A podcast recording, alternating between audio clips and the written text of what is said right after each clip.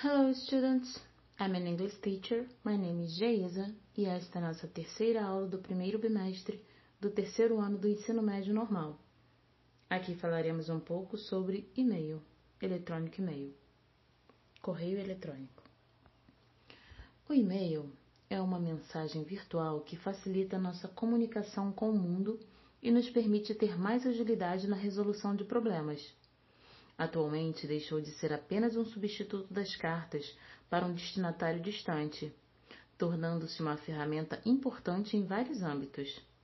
Na produção de textos de diversos conteúdos, na comunicação entre amigos, familiares, funcionários das empresas, professores e alunos, clientes e fornecedores.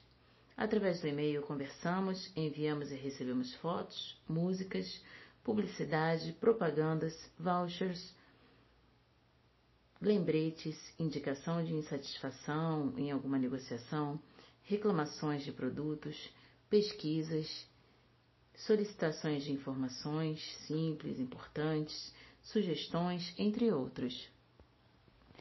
Mesmo com toda a facilidade de conectividade que temos hoje, como WhatsApp, Instagram, Messenger, Skype, o e-mail permanece em evidência. Só precisamos tomar cuidado com as mensagens de conteúdo maliciosos vírus, spyware, que é um espião que costuma ser instalado no celular ou no computador sem nosso consentimento, o envio de mensagens não solicitadas como spam. O e-mail pode ser usado através de vários programas e sites, como por exemplo Outlook, Gmail, Hotmail e Yahoo. Os provedores seguem um modelo semelhante de template, programa. A formalidade e informalidade em e-mails é algo importante a ser analisado. É comum achar que os e-mails, assim como as mensagens enviadas por telefone, podem ser escritas em uma linguagem excessivamente coloquial, mas tudo dependerá do seu destinatário e dos seus objetivos. Ou seja, a linguagem informal poderá ser usada em momentos com a família, amigos.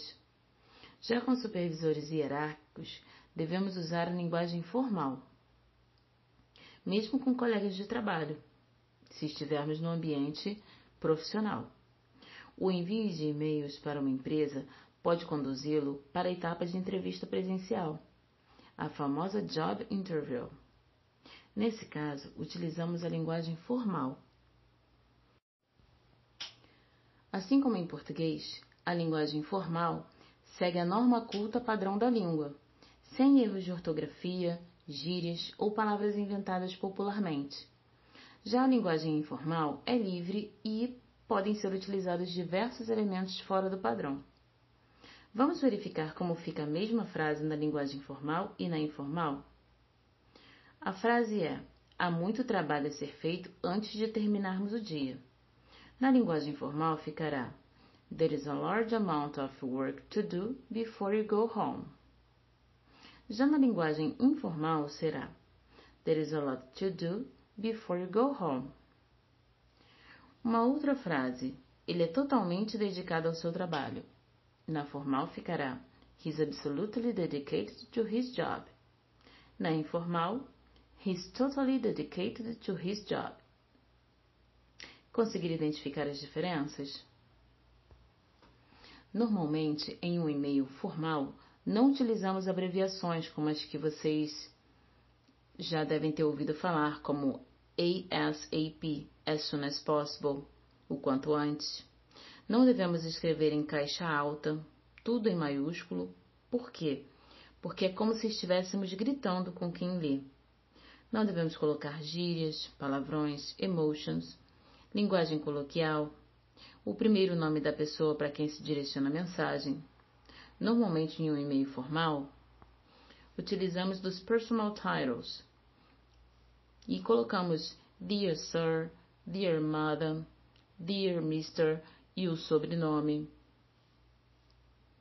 No nosso material impresso, vocês encontrarão exemplos de e-mails, tanto formais quanto informais. Tentem identificar quem são eles. O que permitiu que você identificasse esta informação? Fiquem atentos ao início do e-mail. Verifiquem se a pessoa que escreve o e-mail está utilizando algum pronome de tratamento ou se iniciou por um hi ou hello, mais o primeiro nome. Verifiquem também o subject, ou assunto. Como termina o e-mail? Subject é o assunto, ok? Verifiquem também como termina o e-mail. Se ele termina com sincerely, se ele termina com see you soon, se ele termina com XOXO. Tudo deve ser analisado. É importante lembrar que uma vez enviado o e-mail, não há como voltar atrás. Então, pay attention. Now, let's practice.